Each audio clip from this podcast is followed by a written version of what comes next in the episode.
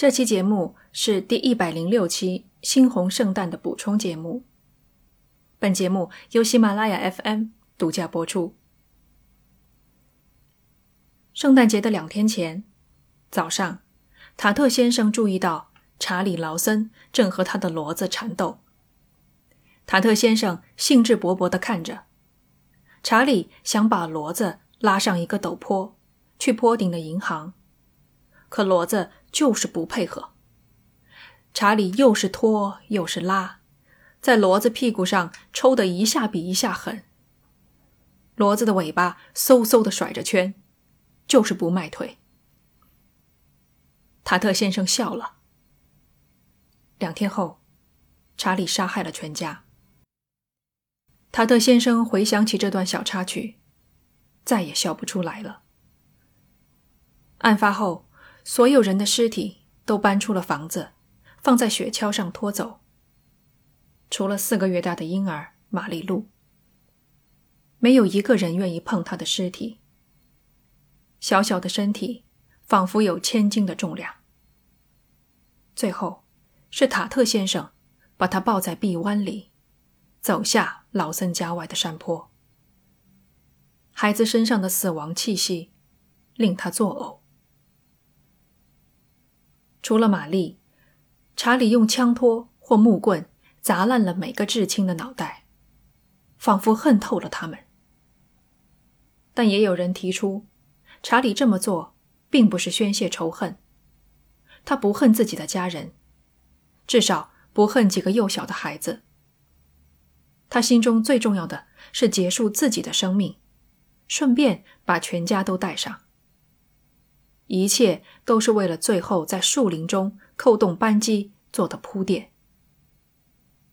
因此，杀害家人时，他的动作必须快。他必须确保在最短时间内了结一个人，继续下一个。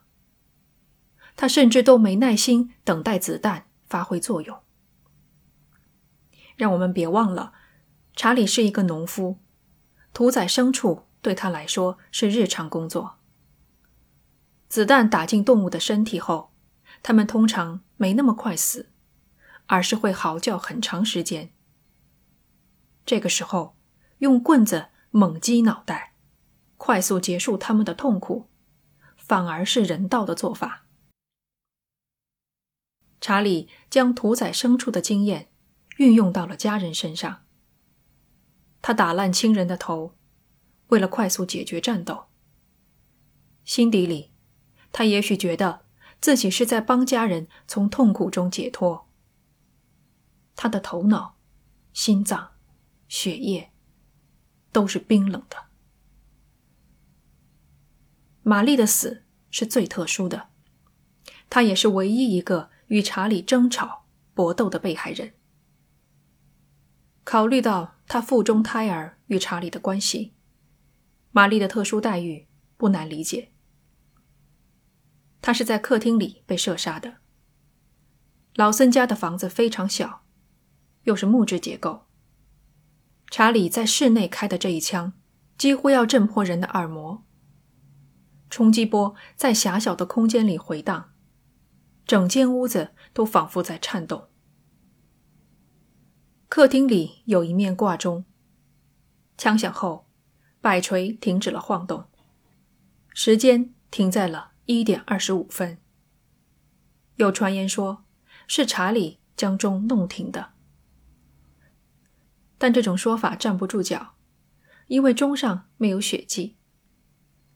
挂钟停摆的原理并不神秘，就是冲击波造成足够大的震动，打破了摆锤晃动的惯性。由于玛丽是这个屋子里第一个死亡的，所以一点二十五分是她的死亡时间。这面钟一直静止着，拒绝让时间往前流淌。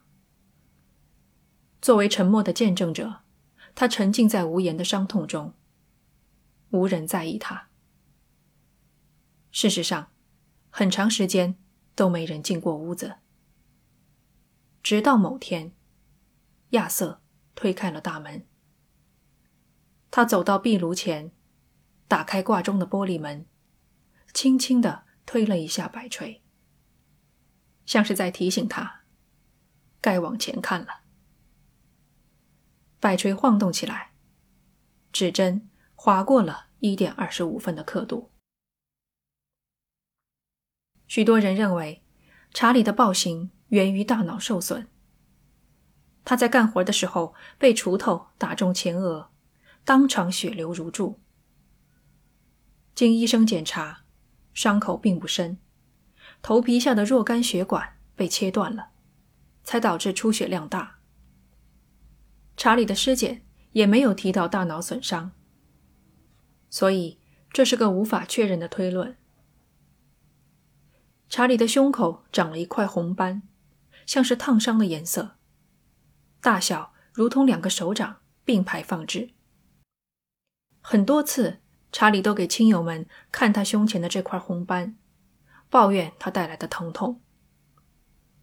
最后，在树林里，他把枪口对准这块红斑，扣动扳机。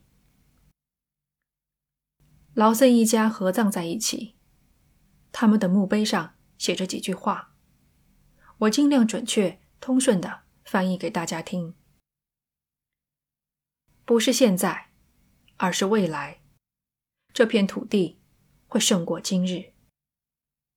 我们探究自己的眼泪，总有一天，我们会明白它的含义。感谢你收听这一期猩红圣诞的补充节目。这里是奇谈，我们下期再见。